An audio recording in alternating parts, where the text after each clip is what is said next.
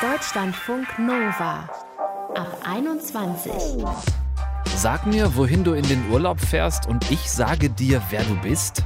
Warum haben wir zum Reisen anderer oft so schnell eine so krasse Meinung bei vergleichsweise wenig Ahnung? Damit hallo zu unserem Ab 21 Podcast Malle, Dubai, Ostsee, warum wir verurteilen, wie andere Urlaub machen. Ich bin Tom Westerholt.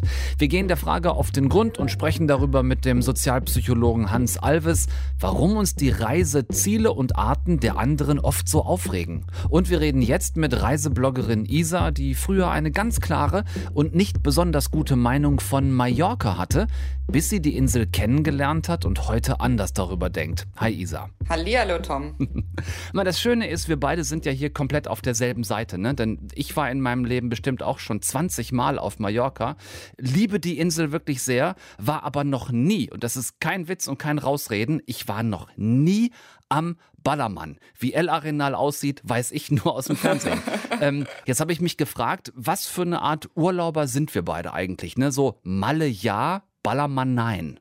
Ja, auf jeden Fall nicht die typischen Mallorca-Urlauber. Beziehungsweise, ich würde nicht mal sagen typisch, weil das wäre ja schon wieder so ein Schubladendenken. Ja, genau. Wollen wir davon mal weggehen, weil ich war ja früher genauso. Ich dachte, nach Mallorca kann man nur fahren, um zu trinken, um Party zu machen und ja, um sich völlig abzuschießen. Das war auch mein ja, so all diese Gedanke.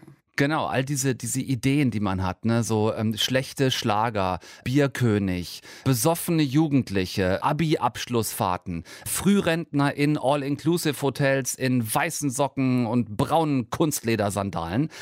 Aber das ist ja nun mal eben gerade nicht das, was wir heute so gerne mit Individualurlaub verbinden. Was hast du ursprünglich mal so von Leuten gedacht, die auf Mallorca Urlaub machen, bevor du selbst auf der Insel warst? Und wie hat sich das bei dir verändert? Naja, also früher, wie gesagt, habe ich genauso die Leute, die nach Mallorca gefahren sind, habe ich in eine Schublade gesteckt, habe gesagt, okay, die machen wirklich nur Saufurlaub. Und irgendwann hat sich das bei mir verändert. Also ich muss gestehen, ich war selber auch schon dort feiern, mehr oder weniger gezwungenermaßen, weil wir jedes Jahr so eine Art äh, Betriebsausflug gemacht haben, um genau das zu machen, was man immer so sagt. und war da zwei Jahre lang ähm, zum Feiern auf Mallorca und das hat natürlich ähm, mein Schubladendenken bestätigt. Ne? Ja, also selbstverständlich. War, ich kannte auch nichts von der Insel, außer den Ballermann. Und natürlich auch. Äh ja, genau. Bei, also bei dir war es quasi anfangs genau andersrum. Aber da würde mich interessieren, was hat denn dann bei dir den Impuls gegeben, zu sagen, also das nicht abzuheften, ne? Schublade, das Wort hatten wir eben schon, zu sagen, okay, äh, Mallorca ist halt die Saufinsel. Was hat denn bei dir den Impuls gegeben, zu sagen, warte mal, da ist ja vielleicht auch noch ein bisschen mehr als nur Ballermann? Ja, tatsächlich war es meine Mama. Meine Mama hat sich vor ein paar Jahren überlegt, sie ähm, kauft sich da ein kleines Feriendomizil und ähm, dann war ich anfangs noch so, oh Gott, Mallorca, wirklich? Es hätte jetzt auch irgendwo anders sein können. Und dachte mir dann aber, naja, jetzt machen wir die Schublade mal zu, jetzt fliegen wir nach Mallorca und wir hatten eine richtig gute Zeit. Wir hatten eine wirklich ja. richtig gute Zeit. Ich habe ganz, ganz viel gesehen, ganz viel, von dem keiner spricht und bin seitdem mehrmals im Jahr auf Mallorca. Mhm. Ja, man kann es so ein bisschen vielleicht gegenüberstellen. Ne? Auf der einen Seite wäre dann äh, Palma mit El Arenal, da wo der Ballermann ist. Dann kann Picafort kennen vielleicht einige oder Calaratiada oder Alcudia. Aber auf der anderen Seite, bei mir waren es dann zum Beispiel Poyenza oder Cap Formentor. Ja. Äh, Deja, auch oben im mhm. Norden. Ne? Oder Soler, kennen vielleicht manche von dieser süßen kleinen Holzeisenbahn, die von Soler durch wirklich malerische Landschaften bis nach Palma fährt. Also die Insel ist ja wahnsinnig vielseitig. Hast du dir dann auch die Zeit genommen, die mal wirklich kennenzulernen? Ja, definitiv. Also ich habe ganz, ganz viel Märkte besucht. Ich bin ein ganz großer Fan von so, so typischen Bauernmärkten. Und die gibt es ja Genüge auf Mallorca. War auch viel Wandern, war auch Kitesurfen. Im Osten kann man ja auch Kitesurfen habe mir verschiedene Strände angeschaut, also wirklich ganz, ganz äh, individuell. Weingüter. Ja. Also die, die haben auch immer was. So ein Besuch auf so einem Weingut und vielleicht eine Führung durch die Weinberge, super schön. Wie denkst du heute, dadurch, dass sich dein Reisen verändert hat, über Leute, die ja, so den klassischen Pauschaltourismus dann doch noch machen und sagen, ist mir ehrlich gesagt einigermaßen egal.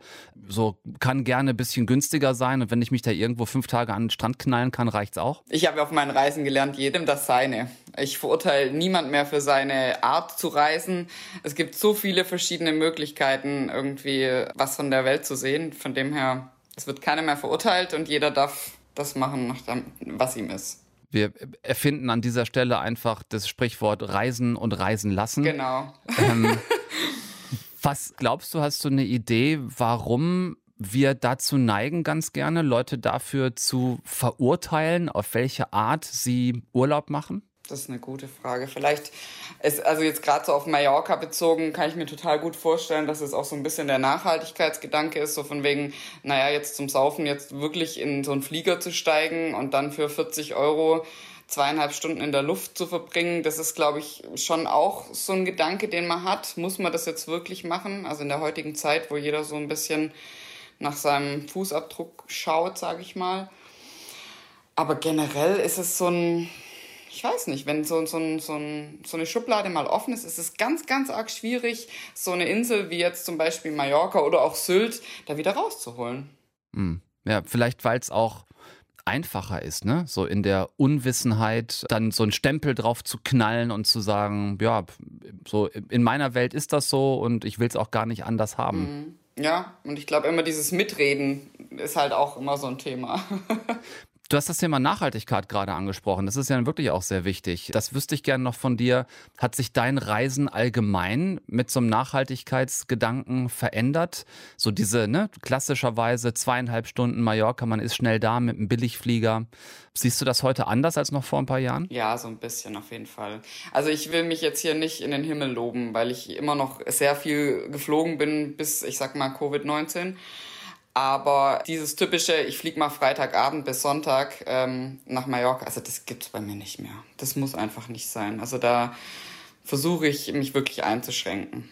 Gibt es schon nächste Reiseziele bei dir, trotz der Pandemiesituation, in der wir immer noch sind, bei ja, zurzeit auch wieder arg schwankenden Inzidenzen so in ganz Europa? Wie verhältst du dich da gerade im Hinblick drauf? Ich muss gestehen, ich bin viel unterwegs. Ich habe seit letztem Jahr einen eigenen Bus, also den ich ausgebaut habe. Und damit lässt sich relativ gut reisen und auch, ich sag mal, Mindestabstände etc. pp. Ich bin da relativ eigenständig für mich unterwegs, autark und ja, gibt's viele Pläne, weil ich jetzt ja auch ab September in mein Sabbatical starte und praktisch zwölf Monate freigestellt bin. Ähm, demnach steht mir Europa offen. Isa, du, du machst es mir gerade einigermaßen leicht, dich zu hassen. Ach, Tom. Bus selber ausgebaut, Sabbatical, das ist das, wo irgendwie alle Menschen immer nur von quatschen und du machst es halt einfach. Wie geil ist das denn? Ja, wollen ist cool, aber machen ist einfach noch ein Stück besser. Oh, Wahnsinn. Ja, gut. ähm, Gibt es denn tatsächlich, gibt es denn Ziele, wo du dann hin willst mit Bus im Sabbatical, dass du uns noch mit irgendwas vielleicht den Mund noch ein bisschen wässriger machen kannst? Also ganz grob wird es ab September Richtung Süden gehen. Ich würde Sardinien mir super gern angucken, Freunde auf Sizilien besuchen. Und so nach Tarifa, das ist so ein lang ersehnter Wunsch, sage ich jetzt einfach mal, weil das ja so das Surfer-Domizil ist in Europa.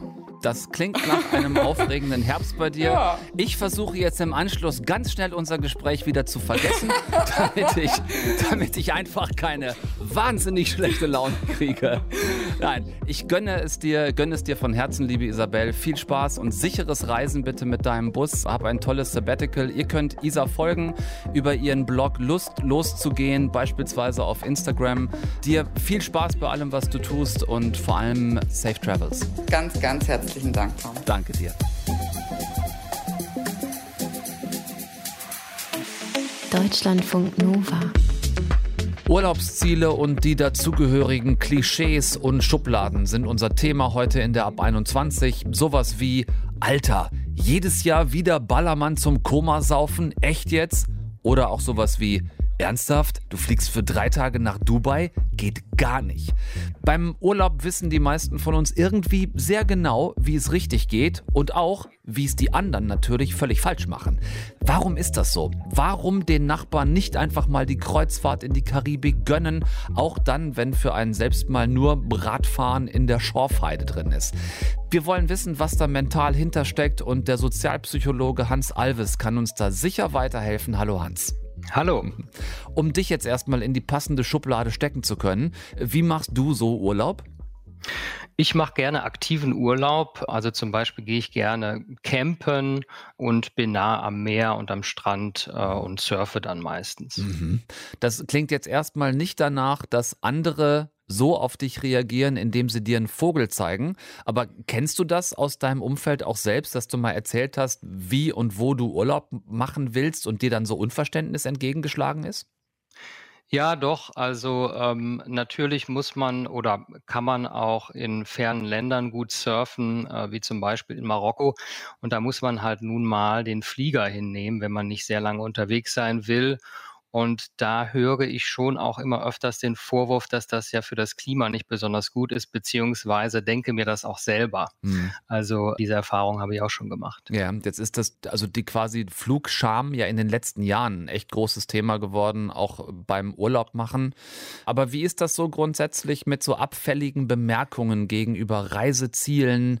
Hast du eine, eine Idee, woher das kommt, dass wir da manchmal mit so einer vorgefertigten Meinung reagieren?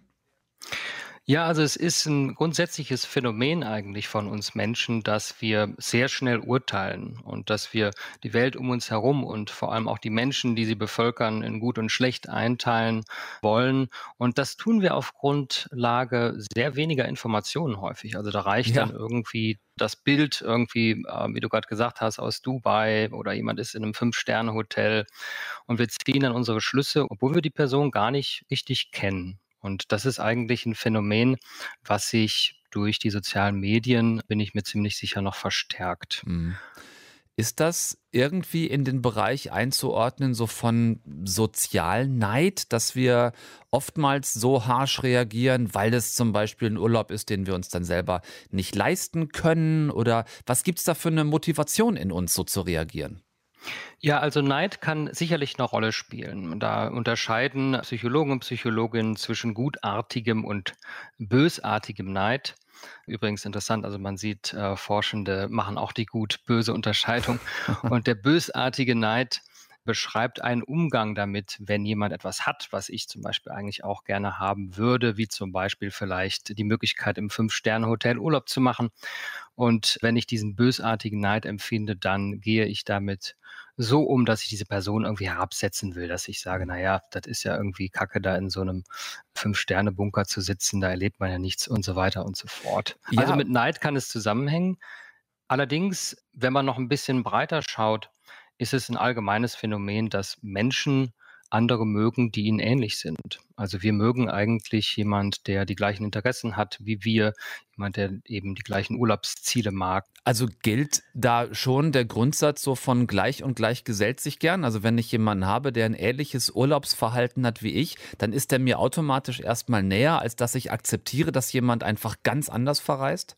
Ähm, das ist absolut so. Also sowohl im ähm, Partnerbereich, wenn wir uns nach Partnern umschauen oder eben auch in einer Beziehung sind, da hilft Ähnlichkeit total und wirkt auch anziehend, aber auch bei Freundschaften. Und ob wir jetzt, wenn wir entscheiden, ob wir jemanden mögen oder nicht oder mit jemandem Zeit verbringen, spielt die Ähnlichkeit eine große Rolle. Mhm. Eine Erklärung ist zum Beispiel, dass wir eben ständig danach suchen, eigentlich unseren eigenen Lebensweg oder so wie wir sind, zu bestätigen. Das heißt, wir freuen uns, wenn wir andere Menschen treffen, die ähnliche Interessen haben wie wir, die die gleiche Art von Urlaub machen, denn das zeigt uns, so schlecht können wir nicht sein. Mhm. Diese Entscheidungen haben auch andere Menschen getroffen und das gibt uns sozusagen Bestätigung. Finde ich ganz spannendes verhaltenes Phänomen und du hast eben ja schon auch das Stichwort Social Media mit reingebracht, denn da ist es ja mittlerweile so, dass es nicht nur bei, sage ich mal, der sachlichen Kritik bleibt im Sinne von, ja, also vier Tage Dubai finde ich nicht so gut, sondern da wird ja teilweise aus der Kritik auch so richtig böses Haten was passiert dann da, dass es teilweise so ausufert und dass Leute heute tatsächlich auf das auch Urlaubsverhalten anderer Menschen so ausrasten? Ja, das ist tatsächlich ein Phänomen, was man beobachten kann, was auch vielen Leuten natürlich Angst macht. Mir eingeschlossen, wenn man sieht, wie die Leute übereinander herziehen und sich ähm, vorverurteilen, zum Beispiel aufgrund einfach eines Urlaubs, das man macht oder eines Bildes, das man postet. Das ist erschreckend insofern, als dass man ja die andere Person gar nicht wirklich kennt. In Wirklichkeit sind Menschen komplex, ambivalent, jeder hat gute und schlechte Seiten. Die Realität ist halt nicht schwarz oder weiß, aber wir sind bereit, aufgrund ganz weniger Informationen eben Leute in diese, äh, wie du gesagt hast, äh, Schubladen gut und schlecht einzuteilen. Mhm. Was würdest du vorschlagen, wenn ich zum Beispiel jetzt merke, jemand, den ich kenne, der postet was oder erzählt mir was von seinem nächsten Urlaub und ich merke, so richtig einverstanden bin ich damit nicht. Wie kann ich reagieren, anstatt ihn einfach zu überfahren und zu sagen, finde ich total scheiße, was du da machst? Ja, also zum einen kann man sich selber erstmal sagen, um vielleicht ein bisschen diesem bösartigen Neid aus dem Weg zu gehen, wenn das denn der Grund ist, dass man sich erstmal sagt, die Posts, die man sieht in den sozialen Medien, das sind ja immer die besten Momente, die die Leute da posten. Ja? Mhm. Das heißt, so gut oder so doll geht es denen nicht den ganzen Tag. Und ähm, das kann schon mal helfen, um so ein bisschen vielleicht den aufkommenden Neid zu reduzieren.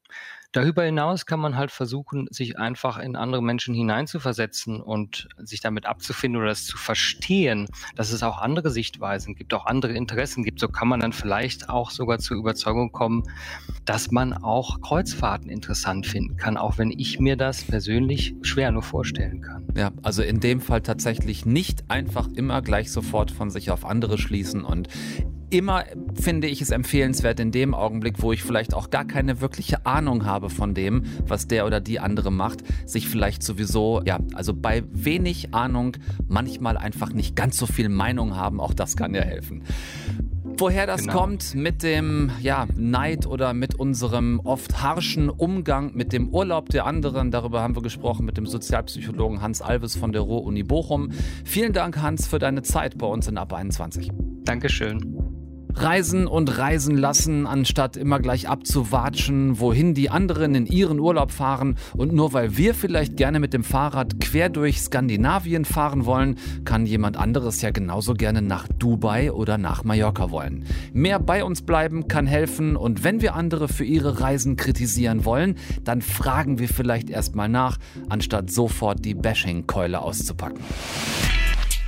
Deutschlandfunk Nova Ab 21. 21. Montags bis freitags ab 21 Uhr und auf deutschlandfunknova.de.